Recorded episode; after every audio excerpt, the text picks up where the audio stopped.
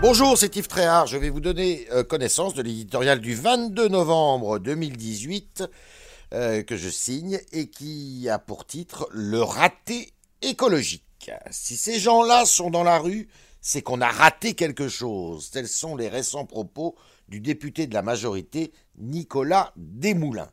Il ne pouvait pas mieux dire.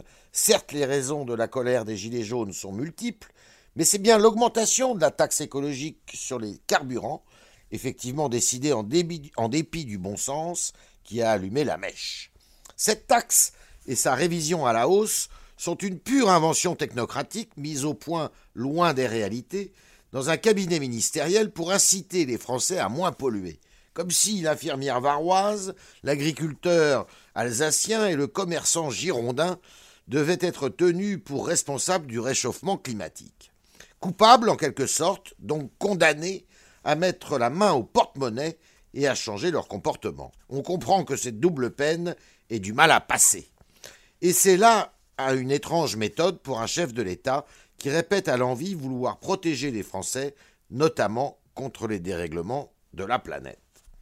Aussi longtemps que les politiques sur la transition énergétique auront ce caractère coercitif et punitif, l'échec sera inéluctable et l'écologie sera perçue comme un luxe de riches, avec pour conséquence de fracturer encore davantage la société entre ceux qui doivent payer toujours plus pour aller travailler et ceux qui ont toutes les facilités pour vivre en mode bio, vélo, écolo et dont on oublie de regarder le bilan carbone dans les transports aériens.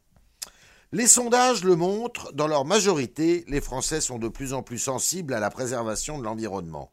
Ils sont prêts à jouer le jeu, mais n'est-ce pas à l'État de montrer l'exemple faisant des efforts sur son propre train de vie? On cherche en vain les économies budgétaires promises par Emmanuel Macron la réduction de la dépense publique allégerait le fardeau fiscal des Français, qui seraient dès lors, sans aucun doute, mieux disposés à verser leur écho pour un air plus pur.